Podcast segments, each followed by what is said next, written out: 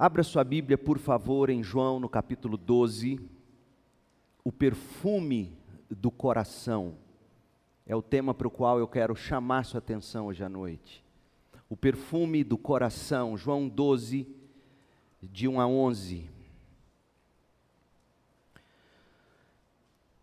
Seis dias antes de começar a Páscoa, Jesus chegou a Betânia, onde morava Lázaro, o homem que ele havia ressuscitado dos mortos.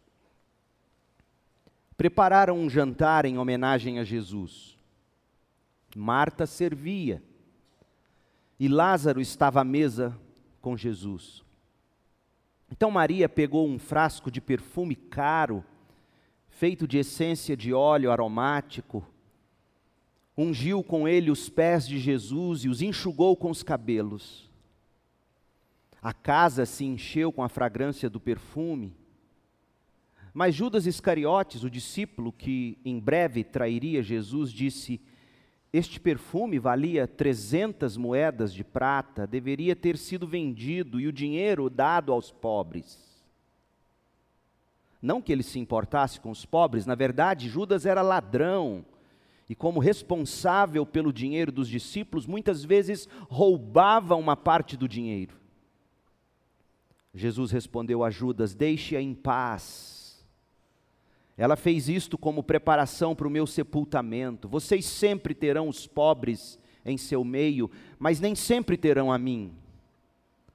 Quando o povo soube da chegada de Jesus, correu para vê-lo e também a Lázaro, a quem Jesus havia ressuscitado dos mortos. Então os principais sacerdotes decidiram matar também Lázaro. Pois por causa de Lázaro, da ressurreição de Lázaro, muitos do povo os haviam abandonado, havia abandonado o sinédrio e criam em Jesus. Esta é a palavra do Senhor. Em homenagem ao Dia Internacional da Mulher, hoje, 8 de março, e sustentado pela ideia central do texto que a gente acabou de ler, permitam-me começar esta mensagem falando de perfume. Fantástico, seja dito de passagem, como Deus em soberana providência, cuidou que nós tivéssemos essa história para hoje à noite. Maria de Betânia e o Dia Internacional da Mulher. Perceba, irmãos, quando se prega as Escrituras, expositivamente, sequencialmente, como a gente faz aqui, não há necessidade de se inventar mensagem. A Bíblia fala por si mesma. E eu espero em Deus que isto aconteça hoje à noite. Então, então vamos ao perfume, queridas irmãs. Os especialistas dizem que cada perfume, o bom perfume, ele conta com três classes de notas. Três notas, três aromas diferentes num mesmo frasco. A primeira nota é sentida logo no início, quando você dá aquela baforadinha assim, não é baforada, como é que chama? Hã? Burrifada, baforada. Vamos começar de novo. Então você dá aquela burrifada. Borrifada. E o primeiro cheiro é o que eles chamam de notas de cabeça. Essa é a primeira nota, o primeiro cheiro. É por esse cheiro que você compra o perfume. É o que você sente primeiro. Com o tempo, as suas moléculas são mais leves, evaporam mais rápido. Vem, vem a segunda camada, a segunda nota. É o que dá marcância ao perfume. É chamado de notas de coração. Dura mais, e marca o cheiro. Aí ela, ela, ela se encerra e vem a terceira camada, que de fato é que faz o perfume durar. São as notas de base.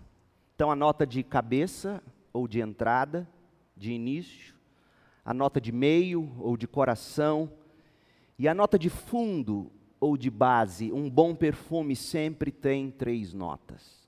Sabendo disto, meninas, vocês serão quase perfumistas, especialistas em perfumes, o que com certeza vai fazer você ver os perfumes com outros olhos, ou melhor, sentir os cheiros, as fragrâncias com outro nariz.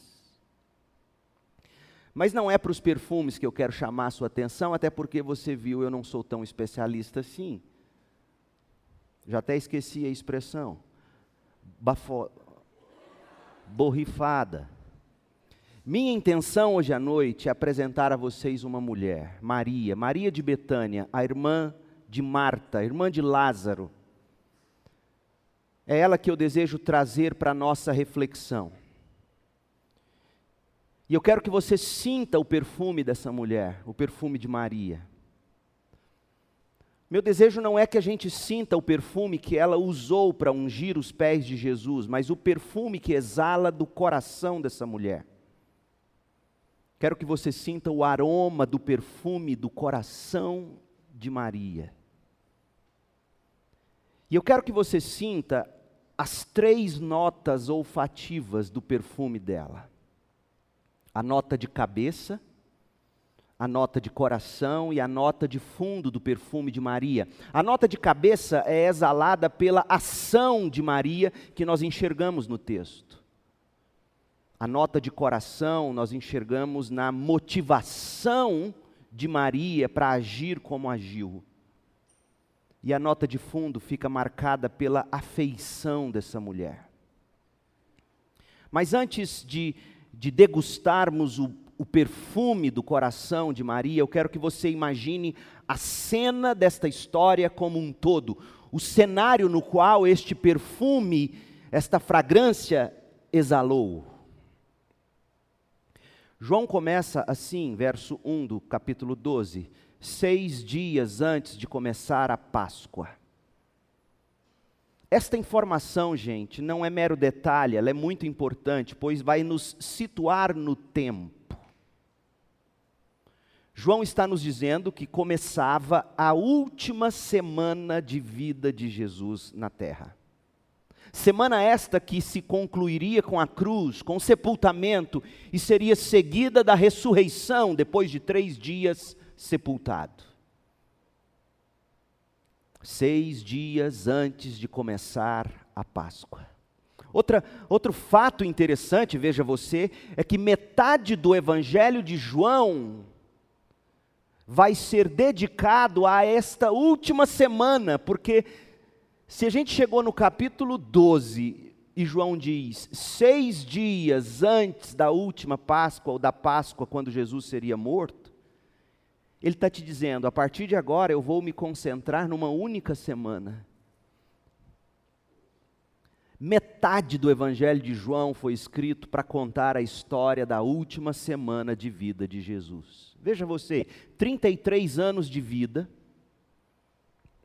dos quais três anos foram de ministério público, contados em apenas 21 capítulos ao todo, que é o número de capítulos do Evangelho de João, e dos quais, veja bem, dez capítulos, do 12 ao 21, são dedicados à última semana, são dedicados às despedidas de Jesus, aos discursos íntimos de Jesus, às orações de Jesus, à crucificação de Jesus, ao sepultamento, à ressurreição de Jesus. Por que João faz isso? é a centralidade da crucificação e da ressurreição de Jesus Cristo. Isso fica destacada na proporção dedicada à narrativa do texto. João está nos dizendo o seguinte: não houvesse crucificação, não houvesse ressurreição, não haveria cristianismo.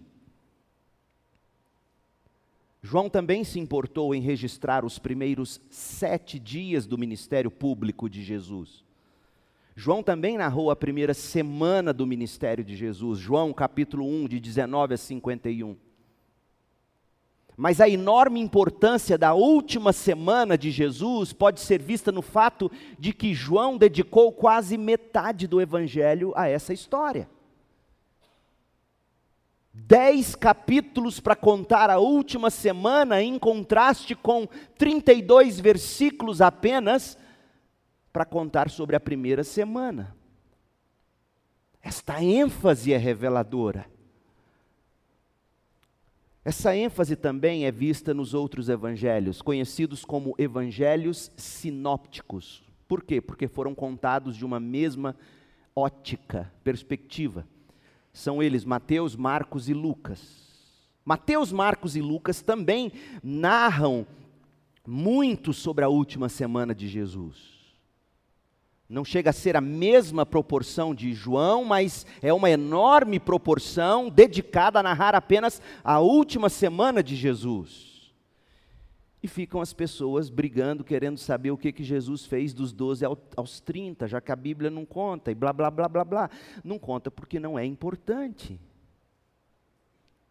O importante sobre a vida de Jesus, João nos contou. O Verbo eterno de Deus se fez carne, habitou entre nós, viveu sem pecado, morreu, foi sepultado, ressuscitou o terceiro dia. As ênfases são reveladoras. É muito importante observar a diferença entre o que João registrou na última semana de Jesus, ou sobre a última semana de Jesus, em comparação com o que os demais evangelhos registraram. É muito interessante. Quando você lê sobre a última semana de Jesus, lá em Mateus, Marcos e Lucas, você vai descobrir que os evangelistas, Mateus, Marcos e Lucas, se concentraram principalmente nos eventos públicos de Jesus. O que aconteceu com Jesus do lado de fora da intimidade e do coração dele. Agora, João não. João escreve sobre a comunhão particular de Jesus com seu círculo íntimo de discípulos e o que estava no coração de Jesus. Eu penso que talvez se tenha feito isso por causa da forma tão especial de intimidade que havia entre ele, João e Jesus. Olha o que está escrito em João 13, 23. João falando de si mesmo. O discípulo a quem Jesus amava, este era João, o discípulo a quem Jesus amava, ocupava o lugar ao lado de Jesus à mesa. Que detalhe! João se concentrou, narrando a última semana de vida de Jesus, João se concentrou no tema da comunhão com Cristo. Como este evangelho é especialmente afetivo o Evangelho de João. Pois bem, voltemos ao jantar, João 12. A última semana de Jesus, esta semana começa num jantar íntimo entre amigos. A última semana de Jesus começa com um jantar em homenagem a celebração, ou em, em, celebração a Cristo pela ressurreição de Lázaro. Jesus tinha ressuscitado Lázaro e o capítulo 11 terminou falando disso. E João faz questão de nos narrar alguns detalhes que nos permitem visualizar as ações dos principais personagens à mesa com Jesus e ao redor dela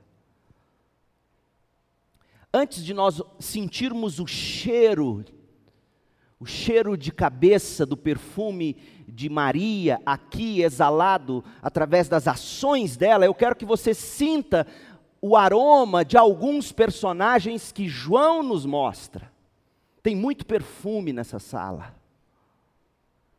Um só se destacará, o de Maria, mas há outros cheiros aqui outras ações que são reveladas para nós através da pena de João. Então, leia comigo mais uma vez a narrativa e atente-se para os detalhes das ações e as reações dos protagonistas do texto. João 12, verso 1: Seis dias antes de começar a Páscoa, Jesus chegou a Betânia, onde morava Lázaro, o irmão o homem que Jesus havia ressuscitado dos mortos. Aí vem um detalhe importante. Prepararam um jantar em homenagem a Jesus. prepararam um jantar. Quem preparou o jantar?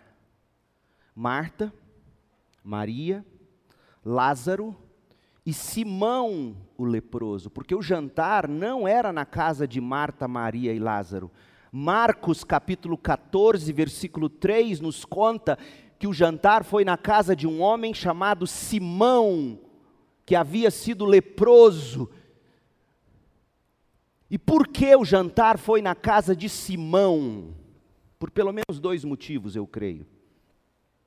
Primeiro, tendo certamente sido, em algum momento no passado, curado de lepra pelo Senhor Jesus, Simão desejava também expressar gratidão a Cristo, assim como Lázaro desejava. Lázaro foi ressuscitado dentre os mortos, Simão foi curado de lepra por Jesus. Unem-se os amigos e dizem: façamos um jantar para o Mestre. Não, deixa que seja na minha casa, Lázaro. Pode ir lá para casa, eu forneço os ingredientes. Marta, você pode servir, você serve tão bem. Claro, com o maior prazer. E aí nasce o jantar. Então, em primeiro lugar, Simão oferece a casa dele, ao meu ver, por gratidão. Segundo lugar, provavelmente para despistar os olheiros do conselho do sinédrio que buscavam uma oportunidade de prender e matar Jesus. E, obviamente, a casa de Lázaro deveria estar sendo fortemente vigiada drones por toda parte. Gente visualizando, detetives, observando quem entrava e saía da casa de Lázaro, porque eles queriam pegar Jesus. E se Jesus entrasse ali, seria o fim. Então, parece-nos que Simão, cheio de gratidão, gentil e corajosamente, Simão generosamente, sem medir custos, sem medir esforços, sem se importar com riscos, abriu a porta da casa dele para que se realizasse na casa dele o jantar de celebração, a ressurreição e a vida, um jantar de celebração a Jesus. Qual é o cheiro de Simão, do perfume de Simão? Desprendimento. Este é o aroma de cabeça do perfume de Simão. Desprendimento. Usa minha casa. Não importem os riscos. Eu só não consigo cozinhar, Marta. Deixa comigo, eu cozinho. Desprendimento. Mas tem mais, tem o perfume de Marta. Marta, Marta, como sempre, o cheiro do perfume dela é dedicação. É tudo com D, para ficar fácil. O perfume de Simão é desprendimento. O perfume de Marta, dedicação. Leia comigo o texto e veja a dedicação dessa mulher. Mas veja também o cheiro do perfume de Lázaro. O, o, o Lázaro usa perfume e o perfume de Lázaro se chama decoro. Nome bonito, Boticário. Decoro. Olha o verso 2: prepararam um jantar em homenagem a Jesus. Marta servia e Lázaro estava à mesa com Jesus.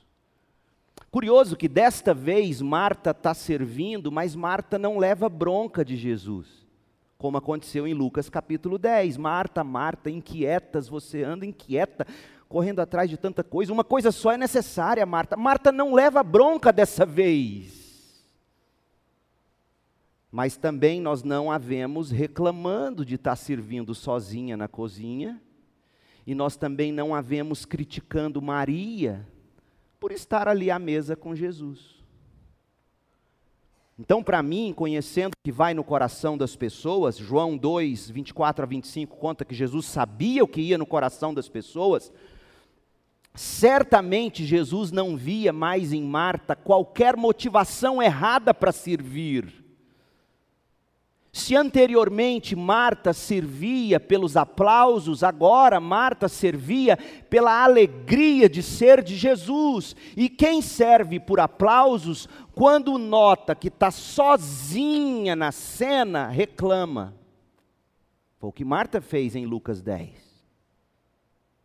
Reclama, argumenta.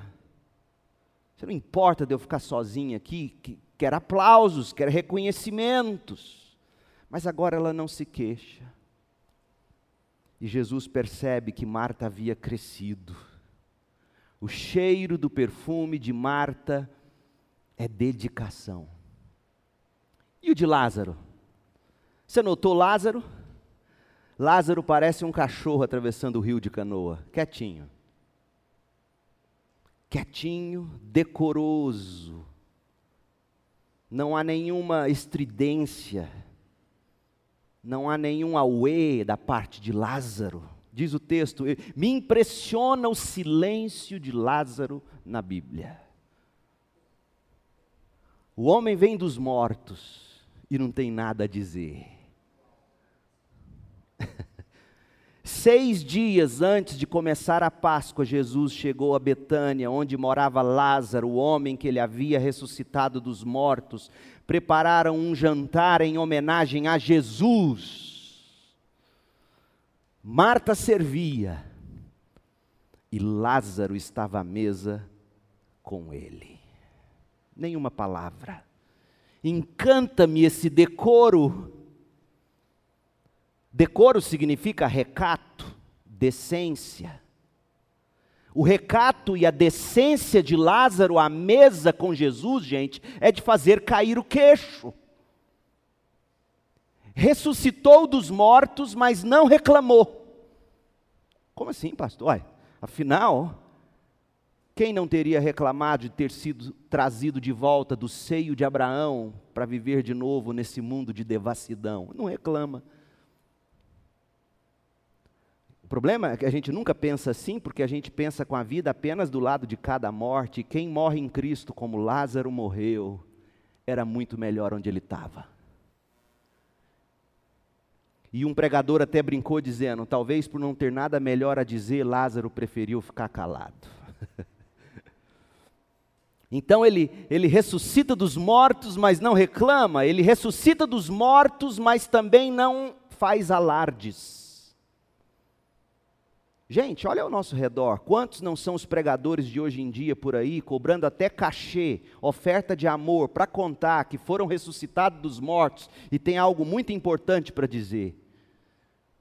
Como essas pessoas têm a aprender com o decoro de Lázaro? Se é que de fato elas ressuscitaram, eu duvido muito. Tudo que Lázaro quer após ressuscitar dos mortos é ficar bem quietinho caladinho, aconchegado, silenciosa e discretamente ao lado do seu Senhor. É o que ele quer. Eu quero Jesus. Eu quero ficar à mesa com ele. Eu não quero falar, eu quero ouvir. Ouvir de Jesus é melhor do que deixar meu coração tolo derramar palavras. Como o decoro de Lázaro nos ensina. Então veja, veja que cheiro gostoso dessa igreja, veja que imagem bonita de uma, entre aspas, igreja de Jesus. Simão é desprendido, Marta é dedicada, Lázaro é decoroso, mas tem mais, como nem tudo são flores, na igreja também tem Judas Iscariotes. A gente vai pular Maria por um instante e a gente vai voltar a Maria daqui a pouco, a gente vai olhar agora para a reação de Judas, porque sim, na igreja de Jesus ainda há joio, ainda há Judas. Leiam as palavras comigo para a gente poder detectar qual é o cheiro do perfume de Judas Iscariotes. Então Maria, verso 3, Maria pegou um frasco de perfume caro, eu gosto dessa expressão que a NVT coloca então, porque o texto fala assim: Jesus estava em Betânia, onde Lázaro morava, Lázaro que havia sido ressuscitado dos mortos. Marcos nos informa que era a casa de Simão. Marta servia. Lázaro estava à mesa ouvindo seu mestre. Então Maria correu e pegou um frasco de perfume caro feito de essência, de óleo aromático, ungiu com ele os pés de Jesus e os enxugou com os cabelos. A casa se encheu com a fragrância do perfume, mas Judas Iscariotes, o discípulo que em breve trairia Jesus, disse: Este perfume valia 300 moedas de prata, deveria ter sido vendido e o dinheiro dado aos pobres. E João vai na jugular. Não é que Judas se importasse com os pobres. Na verdade, Judas era ladrão. E como responsável pelo dinheiro dos discípulos, quanto mais dinheiro circulasse na tesouraria do corpo apostólico, mais dinheiro Judas roubava. Eu tenho a impressão de que se esse dinheiro tivesse sido colocado na, na bolsa de dinheiro dos apóstolos, Judas teria pegado 30 moedas de prata para ele. Tinha pegado o dízimo da oferta. Por que 30? Porque foi por 30 que ele se vendeu. Isso é conjectura. Judas tem cheiro de descaramento. Judas usa o perfume do descaro. Judas é um descarado, ele é cínico. Primeiro, cínico porque primeiro ele repreende a devoção de Maria, ele critica um ato genuíno de adoração, como a, uma das mulheres de Davi criticou Davi por dançar diante de Deus. É sério quando você critica algum tipo de adoração genuína. Então ele repreende a devoção de Maria, ele critica um ato genuíno de adoração, em segundo lugar, ele se faz passar por caridoso. Ele se esconde atrás das desgraças dos pobres para acobertar seus roubos. Qualquer semelhança hoje em dia não é mera coincidência. Sempre se usou dos pobres para roubar. Terceiro, Judas se coloca acima de qualquer suspeita, e João faz questão de dizer: esse homem era ladrão, mas ele está repreendendo todo mundo, ele está repreendendo até Jesus, por estarem todos concordando com aquela atitude de Maria que ele chamava de desperdício. Judas até quantifica o que ele julgava ser um grande desperdício, perfume que valia 300 moedas de prata, versículo 5. Judas é descarado, Judas é cínico. E a história de Judas está na Bíblia para ilustrar com todas as cores mais vívidas possíveis, gente, que o amor ao dinheiro é a raiz de todos os males. Você quer conhecer o coração de alguém? Dê dinheiro a essa pessoa. Você quer conhecer melhor ainda? Toma o dinheiro que você deu para ela. Você quer conhecer alguém? Dá dinheiro. Você quer conhecer melhor ainda? Tome de volta.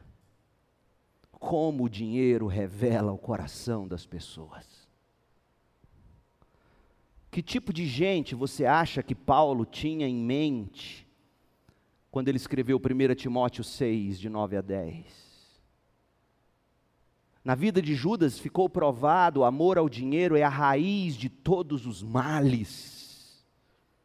Gente do tipo de Judas estava na mente de Paulo, pois o que a gente lê aqui em 1 Timóteo descreve perfeitamente bem o caminho pelo qual passa o ladrão.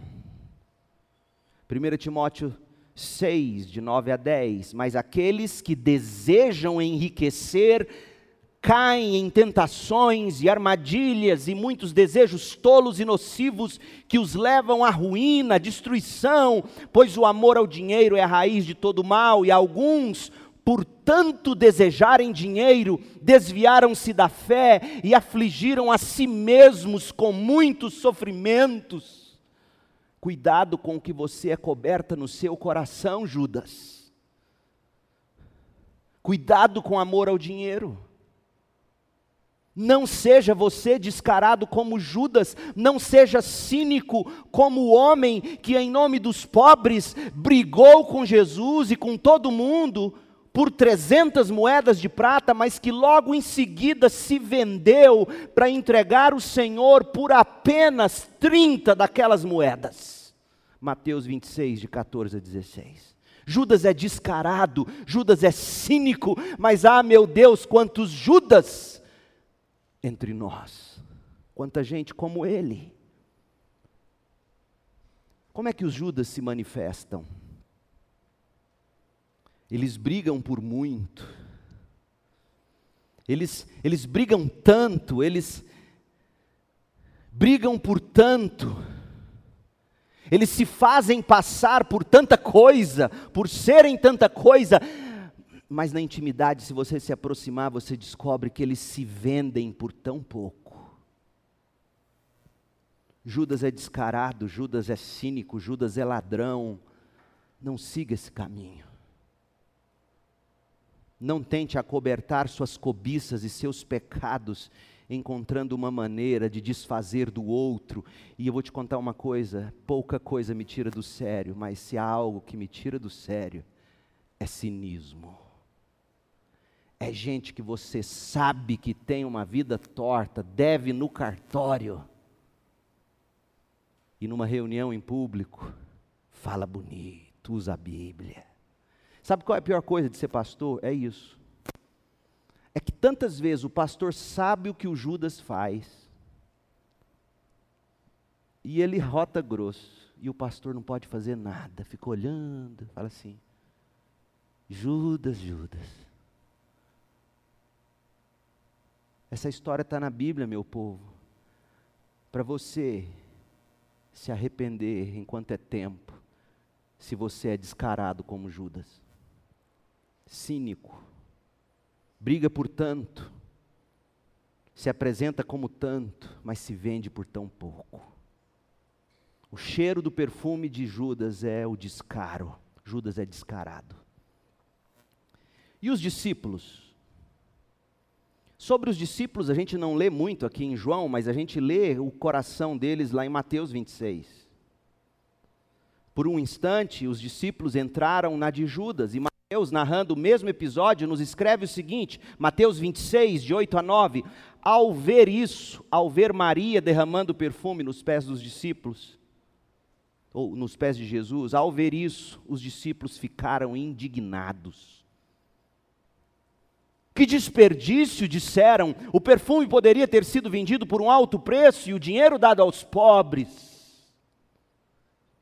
Até os discípulos, por um momento, duvidaram que o ato de Maria era um ato digno. Duvidaram daquilo. Duvidaram por, por um momento que aquele era um ato nobre, um ato de adoração.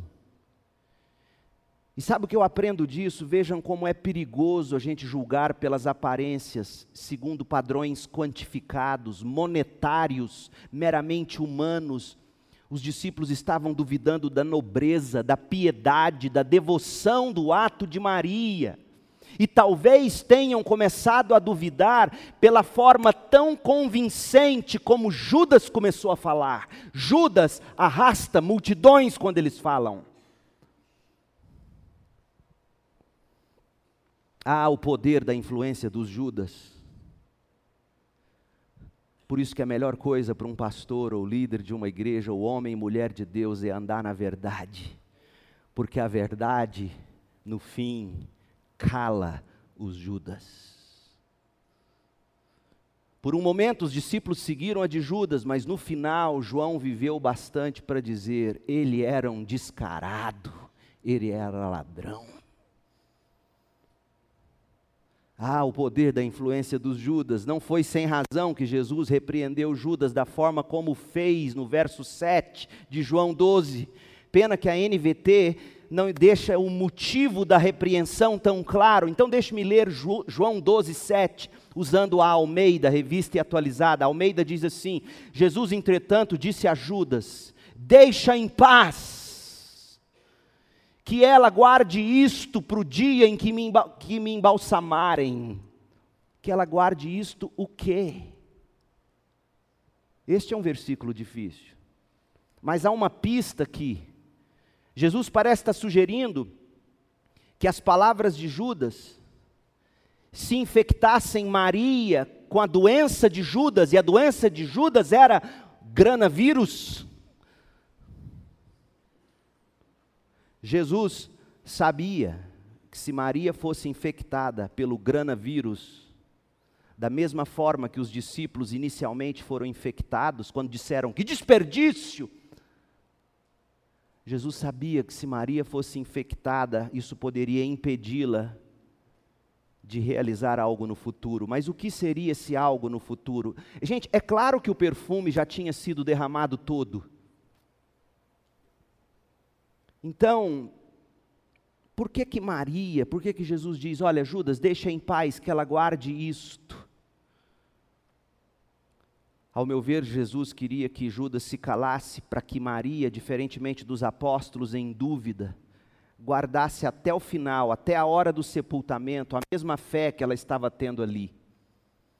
Não fique falando bobagem, Judas. Deixe ela manter a fé até o fim. Deixe ela manter a esperança. Deixe ela manter suas emoções. Deixe ela manter a gratidão dela. Deixe ela manter esse mesmo amor maravilhoso no poder da ressurreição. Jesus queria que Maria se mantivesse cheia de fé, cheia de esperança, cheia de alegria, mesmo que ela viesse em alguns dias ver com os próprios olhos o corpo morto do seu Senhor. Aliás, o que aconteceu com os discípulos? Todos, cada um foi pescar. Quando viram o corpo morto de Jesus, todos foram pescar mas Maria não. É curioso porque Maria e Marta você não vai vê-las no túmulo com as outras Marias. Eu tenho para mim que Maria de Betânia e Marta, sua irmã, entenderam quando Jesus disse: Eu vou morrer, mas eu vou ressuscitar. Então, na cabeça delas, ela já tinha aquela frase que o anjo disse para as outras Marias que foram ao túmulo: O que, que vocês estão buscando quem vive entre os mortos? Jesus não queria que Maria perdesse a paixão, a fé, a esperança. Judas, deixa ela guardar isso, Judas. Agora, da dúvida dos discípulos, então o cheiro do perfume dos discípulos, o nome do perfume é dúvida. Agora o perfume do povo. Qual é o perfume do povão? João 11, verso 9. O perfume é delírio. João 11, 9, ou 12, perdão, João 12, 9. Quando o povo soube da chegada de Jesus na casa de, de Simão, onde estava celebrando o jantar, correu para vê-lo e também a Lázaro, eles queriam ver Jesus, eles queriam ver Lázaro eles queriam confirmar que aquilo tudo era verdade. Lázaro, a quem Jesus havia ressuscitado dos mortos. Esse povo, gente, ainda não estava abertamente contra Jesus. Eles estavam delirando. Eles estavam seguindo manchetes. Eles corriam aonde tinha novidade. Essa multidão ainda não estava contra Jesus como Judas já estava, como os principais sacerdotes já estavam. Mas essa multidão também não estava comprometida com Jesus do jeito que Marta estava, Maria estava, Lázaro estava, Simão estava. Não. O povo, naquele momento delirante, não era nem frio nem quente, era morno Quer ver uma coisa? Essa mesma multidão que afluiu para ver Jesus, para ver Lázaro, aqui no, no verso 9, na entrada triunfal em Jerusalém, gritaram: Hosana, bendito é o que vem em nome do Senhor, bendito é o Rei de Israel. Mas cinco dias depois, João 19,15, essa mesma multidão grita: Fora, fora, crucifica-o e alguns desta multidão foram até o Gólgota para zombar de Jesus, Mateus 27, de 39 a 40. É um bando de gente delirante. Então, o que nós vemos sobre esses personagens? Nós vemos o desprendimento de Simão, nós vemos a dedicação de Marta, nós vemos o decoro de Lázaro, nós vemos o de descaro de Judas, nós vemos a dúvida dos apóstolos, nós vemos o delírio do povo. Mas veja ainda o cheiro do perfume dos sacerdotes. O nome é descrença. João 12, de 10 a 11. Então, os principais sacerdotes decidiram matar também Lázaro, pois por causa de Lázaro ressurreto, muitos do povo os haviam abandonado e criam em Jesus. Para esse povo, gente, matar Jesus não seria o bastante. Esse povo queria matar também aquele que dava testemunho vivo do poder de Deus para ressuscitar os mortos. Descrentes, descrentes, eles maquinaram e eles executaram muita crueldade. Pois bem, meu povo, os pequenos esboços desses personagens exalam o aroma do perfume de quem entra em contato com Jesus. Quem entra em contato com a glória de Cristo. De um lado, quem entra em contato com Jesus é transformado e passa a exalar desprendimento, generosidade, abnegação, dedicação, decoro. De outro lado, pessoas, quanto mais contato têm com a glória de Cristo, vão se tornando descaradas, cínicas, cheias de dúvida, delirantes, descrentes. Alguns, quando enxergam a beleza da glória de Cristo, exalam aroma de vida para vida, generosidade, desprendimento, amor, dedicação, e outros passam a exalar cheiro de morte para morte, incredulidade, desesperança, descaro, ódio e outros afim. Saiba você que em contato com a glória de Deus, num momento como este, de exposição das Escrituras, você está em grande risco grande risco, eu tenho plena consciência disso, porque ou você sai daqui mais apaixonado por esse Cristo, ou você sai daqui mais cheio de cinismo, de descaro, de dúvida, de delírios, de descrença. Porque todos esses homens tiveram o mesmo contato com Jesus, viram a mesma ressurreição de Lázaro, ouviram os mesmos ensinos mas em vez de se tornarem desprendidos, amorosos, dedicados, decorosos, se tornaram cheios de cinismo. Cuidado com a glória de Cristo. Agora, de todos os cheiros do nosso texto em João, o que se destaca e o que exala por toda a casa é o cheiro de perfume de Maria a ação de Maria, a nota de cabeça do perfume de Maria.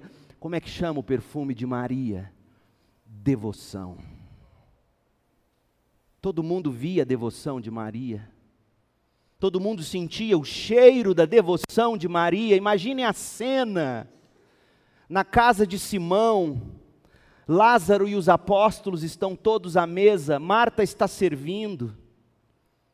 Simão está correndo para lá e para cá para garantir que Marta tivesse tudo para preparar o bom jantar. E aí vem o verso 3: Então Maria pegou um frasco de perfume caro, feito de essência de óleo aromático, ungiu com esse óleo os pés de Jesus e os enxugou com os cabelos. A casa se encheu com a fragrância do perfume. Maria exalou devoção. A nota de cabeça, a nota de entrada do perfume de Maria era a devoção. O que nos atrai em Simão é o desprendimento, como dissemos. O que atrai em Marta é a dedicação. O que atrai em Lázaro é o decoro. Mas o que atrai no cheiro de Maria é sua devoção. Não é que o cheiro dela fosse o melhor aroma, Afinal, gente, todo mundo, toda igreja, toda família, toda sociedade precisa de gente desprendida como Simão, de gente generosa. Precisa de gente que serve como Marta, precisa de testemunhos, de homens decorosos como Lázaro. Mas toda sociedade, família e igreja precisa de devoção. E é a devoção, o cheiro de devoção que deve predominar em todos os outros aromas. A ação de Maria tem cheiro de devoção. Agora presta bem atenção: devoção tem preço. Tem a ver com entrega total de tudo que somos ou temos. Sabe quanto custava aquele perfume? Judas sabia, ou se não sabia, ele não era bobo. Custava 300 moedas de prata. Sabe quanto de perfume tinha? Cerca de uma lata de Coca-Cola zero. 350 ml. Então você imagine um frasco de perfume de 350 ml. Preço dele? 300 moedas de prata, equivalente a 300 dias de trabalho. Então vamos fazer umas contas para você ter ideia do preço desse perfume. Pega o salário mínimo fixado em termos de hoje, o salário mínimo fixado em R$ 1.045 no Brasil. Divida isso por 30. 30 dias. 1.045 mês dividido por 30, você vai descobrir quanto que é o salário mínimo por dia. R$ 34,83. Então, uma moeda de prata equivalente a R$ 34,83, porque uma moeda de prata era o salário de um dia de trabalho. Agora, multiplique R$ 34,83 por 300. Sabe quanto custava esse frasquinho? R$ 10.450. Dorme com essa. Em dólar, o minimum wage, salário mínimo nos Estados Unidos hoje é pago por hora, 7 dólares e 25 cents, média de trabalho 8 horas por dia. Esse frasco custaria em dinheiro de hoje nos Estados Unidos 17.400 dólares. Você pega um perfume de 17.400 dólares, quebra ele e joga no pé de um homem. Devoção tem preço Maria pega esse frasco, joga tudo aos pés de Jesus. Outra coisa, ela joga nos pés dele, ela unge os pés de Jesus, por que não na cabeça? Talvez ela tivesse querendo dizer assim: Senhor, a parte mais baixa do seu corpo, seus pés, seus pés sujos, seus pés fedidos de tanto caminhar, seus pés machucados, a parte mais baixa do seu corpo é digna do que eu tenho de mais valioso, do meu perfume, que é minha herança familiar, provavelmente adquiriu como herança familiar ou dote de casamento, seja como for, dinheiro, economia, ela comprou aquele perfume. Enfim, Jesus, a parte mais baixa do seu corpo, aquilo que talvez é tido como mais pobre e barato do seu corpo, vale tudo que eu tenho de mais valioso nessa vida. Maria, gente, está ilustrando muito bem o que diz o profeta Isaías, Isaías 52, 7. Quão formosos são sobre os montes os pés do que anuncia as boas novas, que faz ouvir a paz, que anuncia coisas boas, que faz ouvir a salvação, que diz a Sião: o teu Deus reina. Maria estaria dizendo: Senhor, seus pés trouxeram-me as boas novas. Senhor, seus pés fizeram-me ouvir e provar de paz. Senhor, seus pés trouxeram-me salvação. Dignos são seus pés de toda a minha devoção. Meu povo, não há aqui sensualidade, existe aqui devoção, espiritualidade do tipo mais profundo. E a gente fazendo conta. Ô oh, meu povo. Deixa eu ficar calado. Tem mais. Maria seca os pés de Jesus com os próprios cabelos. Por que não uma toalha? Será que não tinha toalha em casa, horas bolas? Claro que tinha. Jesus vai usar uma toalha no próximo capítulo, capítulo 13, ele vai lavar o pé dos apóstolos e vai secar com uma toalha. Só que Maria usa os próprios cabelos para secar os pés de Jesus. Por que Maria? Maria estivesse aqui nos dando um testemunho, ou se nós estivéssemos ouvindo o coração de Maria enquanto ela secava os pés de Jesus com seus próprios cabelos, nós ouviríamos o seguinte: Jesus, pureza e santidade condizem com o Senhor. Seus pés, meu Jesus, não merecem ficar neste estado tão deplorável de sujeira, de mau cheiro. Quanto a mim, sujeira e mau cheiro é o que me convém, eu sou pecadora, mas o Senhor é santo.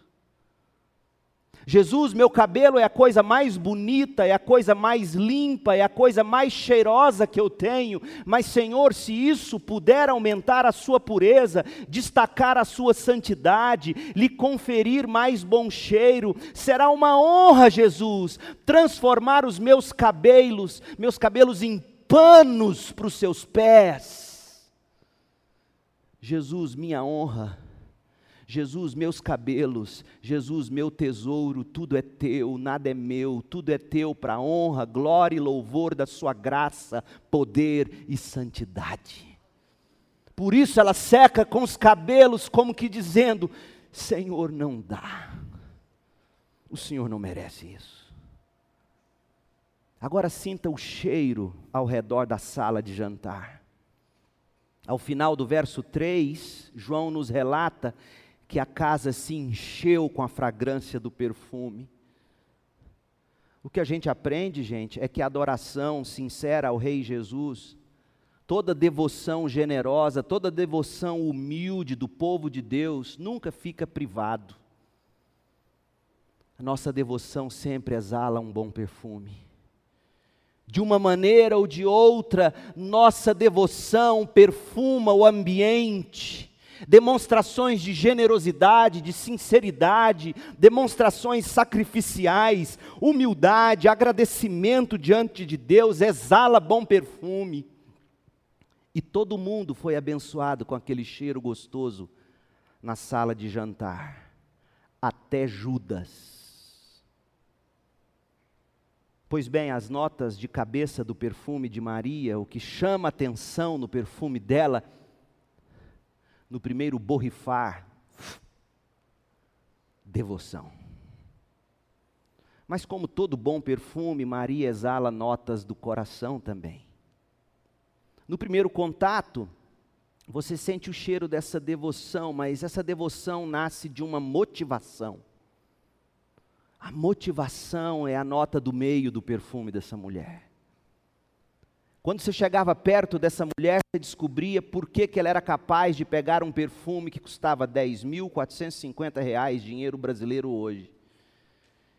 Por que, que ela era capaz de fazer isso? Porque Maria era motivada pelo que ela viu, aprendeu de Jesus. Maria entendeu que Jesus não era apenas poderoso, Jesus é a ressurreição e a vida. Jesus não é apenas gracioso, Jesus é gracioso comigo, Jesus é gracioso com a Marta, Jesus é gracioso com Lázaro, Jesus é gracioso com o Simão, meu amigo. E esse Jesus todo-poderoso, todo gracioso, esse Jesus que é a ressurreição e a vida, esse Jesus que é transcendente, ele está aqui sentado na minha mesa ele está comigo. Então, quando ela entende isso, ela diz: tudo é teu. Nós não somos o tipo de igreja que faz apelação para você entregar dízimos e ofertas, porque a gente entende que no momento em que você tem um encontro com um Cristo glorioso, você entrega tudo que você tem e é, sem nenhum apelo ou barganha. E se você ainda não faz isso, você é que está perdendo o privilégio de aprender que há mais prazer em dar do que receber. Maria creu. Maria viu com os próprios olhos Jesus chegar diante do túmulo de Lázaro em João capítulo 11 pedir para tirarem a pedra do túmulo, e ela ouviu Jesus dizendo: Lázaro, venha para fora. A Bíblia diz que o morto saiu com as mãos e os pés presos em faixas, o rosto envolto num pano, e Jesus disse: Desamarrem as faixas e deixem Lázaro ir. Maria viu isso, Maria provou a glória de Deus na face de Cristo, Maria viu o poder da ressurreição de perto e ela disse: Eu não posso guardar um perfume tão caro estando meu Senhor diante de mim. Quem enxerga o poder da ressurreição se transforma em devoção. E agora, esse Senhor tão maravilhoso, tão grandioso, tão gracioso, tão verdadeiro, tão justo, tão poderoso, todo onipotente, está aqui, onisciente, sentado na minha mesa. A motivação de Maria era o que ela conheceu de Jesus. Nada disso Maria, Maria, quanto mais Maria pensava, mais ela se tocava, ela dizia: Olha, Jesus está sob ameaça de morte. Tanto que a gente não pôde fazer o jantar nem lá na minha casa, porque iam pegá-lo, tivemos que usar aqui a casa emprestada do Simão leproso. Mas nem isso impede Jesus de estar aqui conosco. Ela vê esse Deus que, que cruza montanhas, que vai ao encontro dos seus, que, que se junta aos seus, não importa o custo, esse é o Senhor Jesus. Maria entende isso e ela pega o seu, o seu frasco de perfume caríssimo e quebra aos pés do Senhor. A nota marcante, a nota do coração desse perfume, a nota do meio, essa entrega encantada.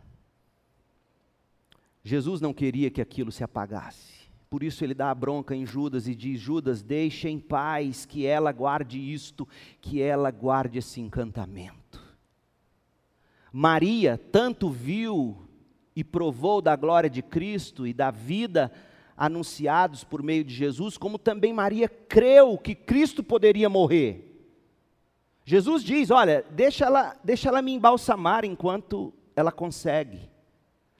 Naquela cultura, uma mulher só tocava os pés de um homem em duas circunstâncias. Ou o homem era o marido dela, não era o caso, ou ele era um defunto. Maria olha para Jesus e diz: Eu acredito no que o Senhor disse. O Senhor vai morrer, mas o Senhor vai ressuscitar. Eis aqui meu nardo de 17 mil dólares. É tudo que eu tenho. É seu. Eis aqui meu cabelo, que há de mais limpo, cheiroso, santo, puro em mim. É seu. O que motiva essa mulher não é marketing, não é barulho no culto, é dar-se de cara com o poder do Cristo ressurreto, com o amor do Cristo que nos encontra, que se assenta conosco é o encanto pela glória de Jesus, é a fé totalmente encantada pelo que Cristo é, a ressurreição e a vida. Pelo que Cristo fez, Ele é o Cordeiro de Deus que tira o pecado do mundo. Pelo que Cristo faz, Ele é a nossa santificação. Pelo que Ele fará, Ele nos glorificará. É o encantamento com quem Cristo é, fez e faz, que nos confere cheiro e a motivação correta para a gente servir. E rapidinho para encerrar. A nota de fundo desse perfume de Maria. A nota que fica por mais tempo. A afeição dessa mulher. Porque a devoção dela brota de um coração afetuoso. Um coração dedicado com alegria e prazer em Jesus Cristo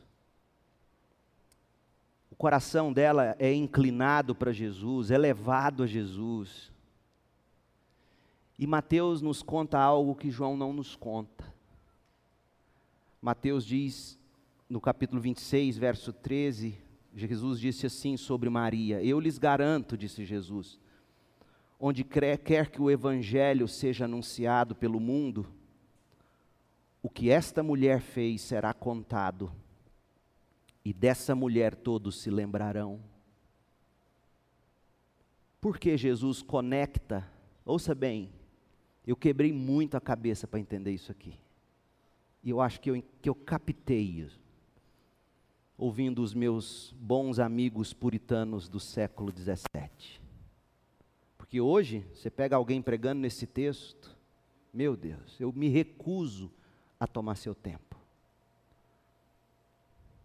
Por que, que Jesus conecta a pregação do Evangelho por todo o mundo com Maria de Betânia, com o que ela fez no jantar na casa de Simão? Por que, que ela seria lembrada em relação à pregação do Evangelho? Primeiro, quem receber o Evangelho deverá recebê-lo com a mesma atitude afetuosa e piedosa de Maria por Jesus. Essa é a única forma de ser salvo. É receber o Evangelho com a mesma afetuosidade, com a mesma piedade. Crer, meu povo, crer não é só passar a acreditar, crer não é acreditar apenas, não é menos do que acreditar, mas não é só acreditar. Crer é ir a Jesus com arrependimento, é ir a Jesus com fé, e fé é ir com alma e coração a Cristo em busca de salvação, em busca de santificação, em busca de satisfação para o corpo, para a alma e para o coração. Gente, Maria de Betânia nos ensina que chega de crente da boca para fora. Você pensa que engana a quem? Maria de Betânia é conectada com a pregação do Evangelho para dizer: a fé que salva é a fé que se expressa. Da mesma forma da fé de Maria de Betânia, vai com um coração afetuoso e diz: Eu conheço o poder da ressurreição, esse Cristo ressuscitou meu irmão dos mortos, ele morrerá, mas ele ressuscitará. Quem tem um contato com Cristo muda seus gostos e desejos Oh, pais, pais, pais, acordem. As ações dos seus filhos revelam mais do que a boca deles dizem para vocês. Judas foi quem falou bonito no dia do jantar. Mas quem tinha o coração em Jesus era Maria.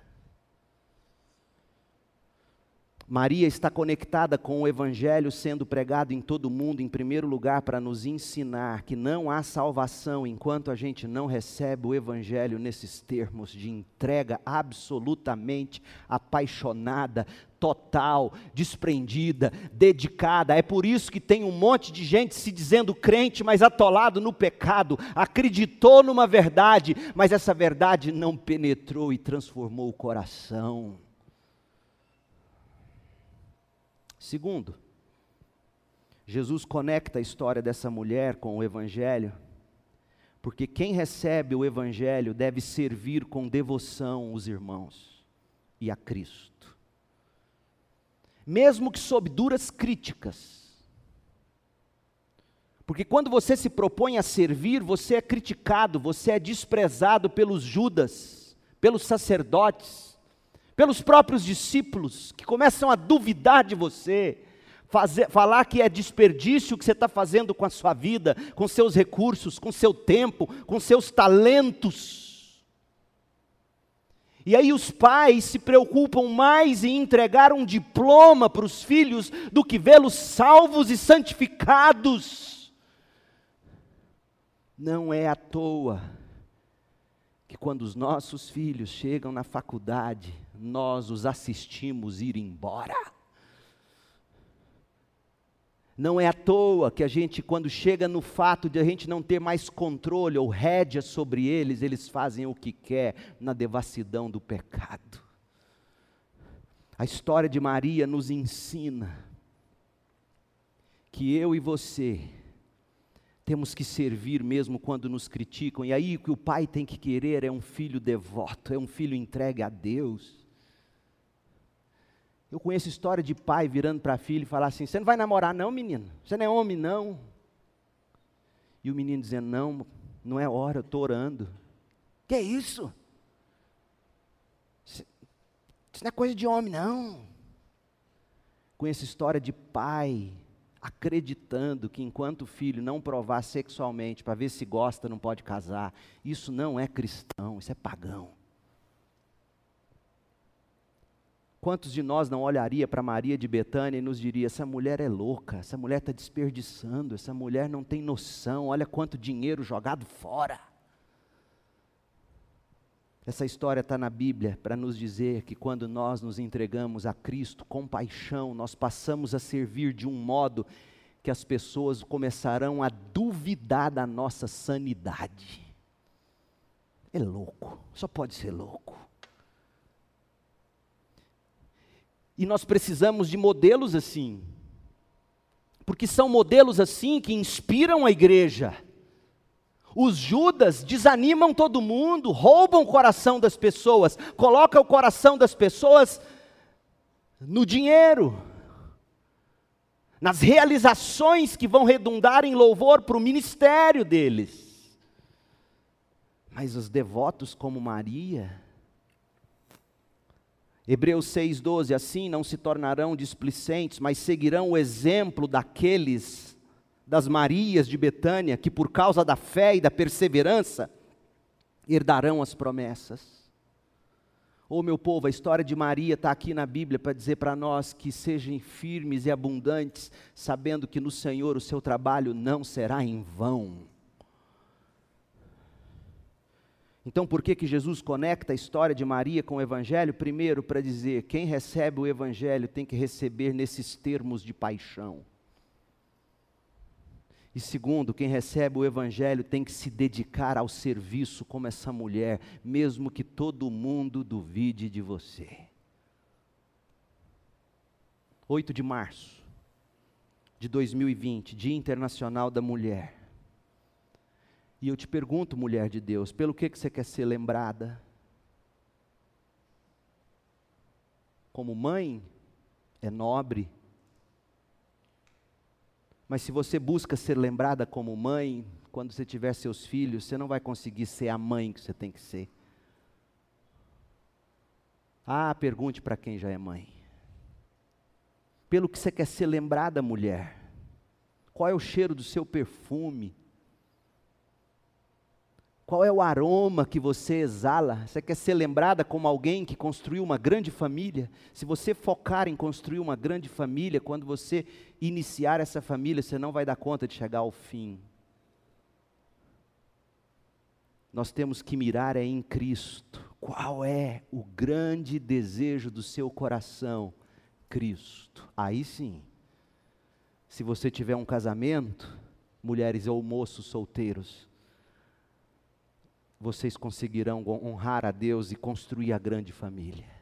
Serão mães como devem ser.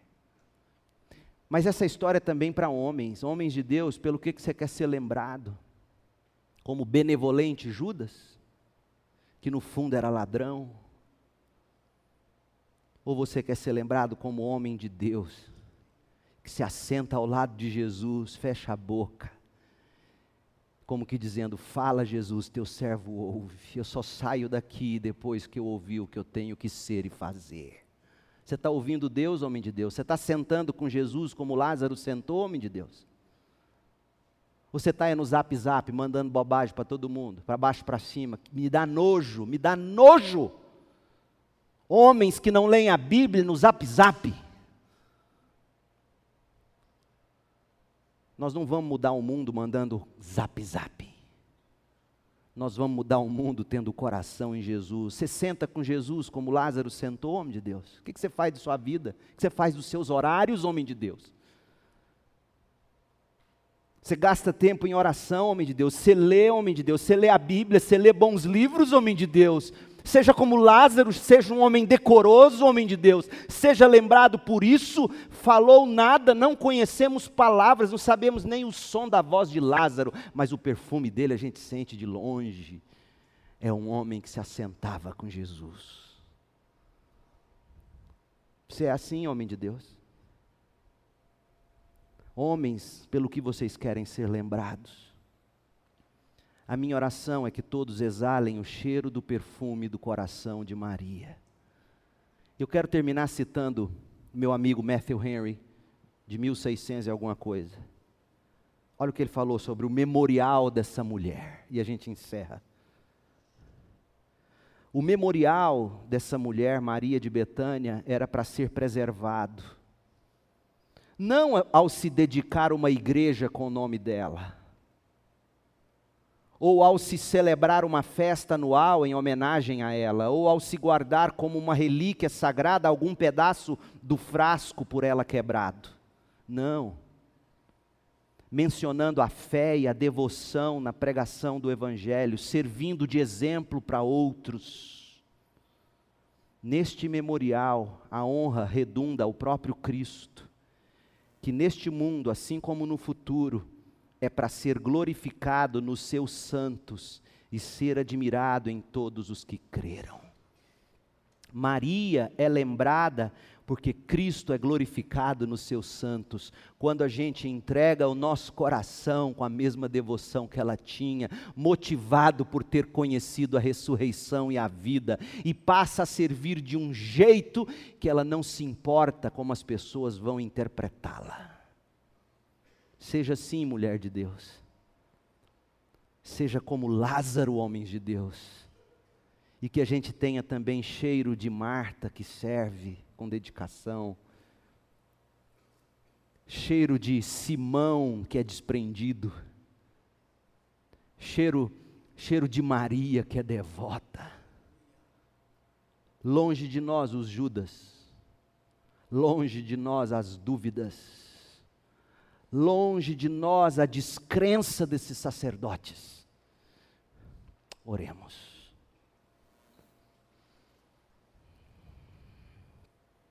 Ó Deus, em nome de Jesus,